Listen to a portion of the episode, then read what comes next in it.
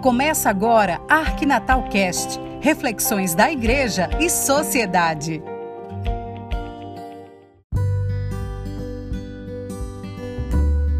Olá, tudo bem com você?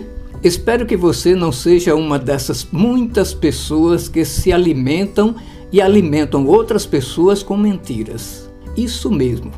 A mentira parece ser inerente à pessoa humana, um alimento desde a criação. Foi assim lá no paraíso, quando a serpente mentiu à mulher para levá-la a pecar pela desobediência a Deus Pai. A mentira também esteve presente até no tempo de Jesus Cristo, quando o acusaram de excitar o povo à revolta proibindo pagar o imposto ao imperador.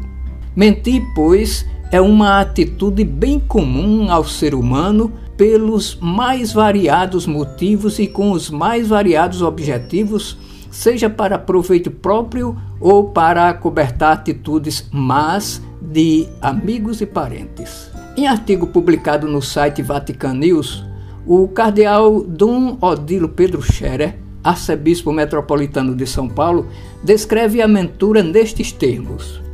No tempo de Jesus não havia internet, mídias sociais, tablet ou celular, mas já havia fake news não se chamavam assim, eram mentiras mesmo, calúnias, histórias maldosas inventadas para prejudicar alguém.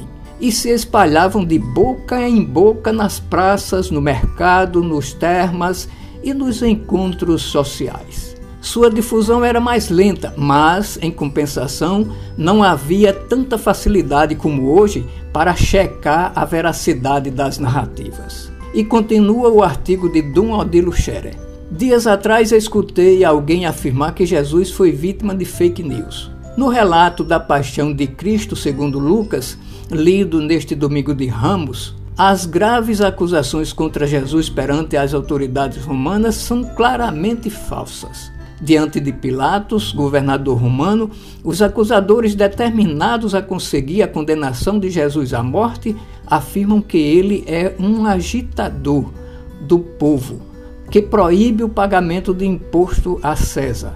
Tudo falso, sem nenhuma passagem do Evangelho que confirme essas acusações. Mas eram pesadas. Noutro trecho do artigo, Dom Odilo ainda afirma: até onde podem levar as fake news? A mobilização da opinião pública a partir de narrativas falsas pode ter desdobramentos muito perigosos em outros tempos, com frequência, levavam ao linchamento físico. Hoje é mais comum o linchamento moral, igualmente doloroso, prejudicial e injusto. Como se explicará diante de Deus quem assim procede?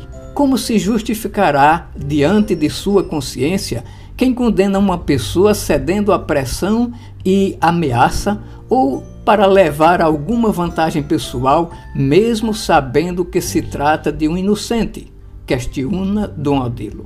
Você que mente, lembre-se, mais cedo ou mais tarde a verdade triunfará. Pense nisso antes de espalhar algumas mentiras por aí. Boa reflexão, fique com Deus e até o nosso próximo encontro.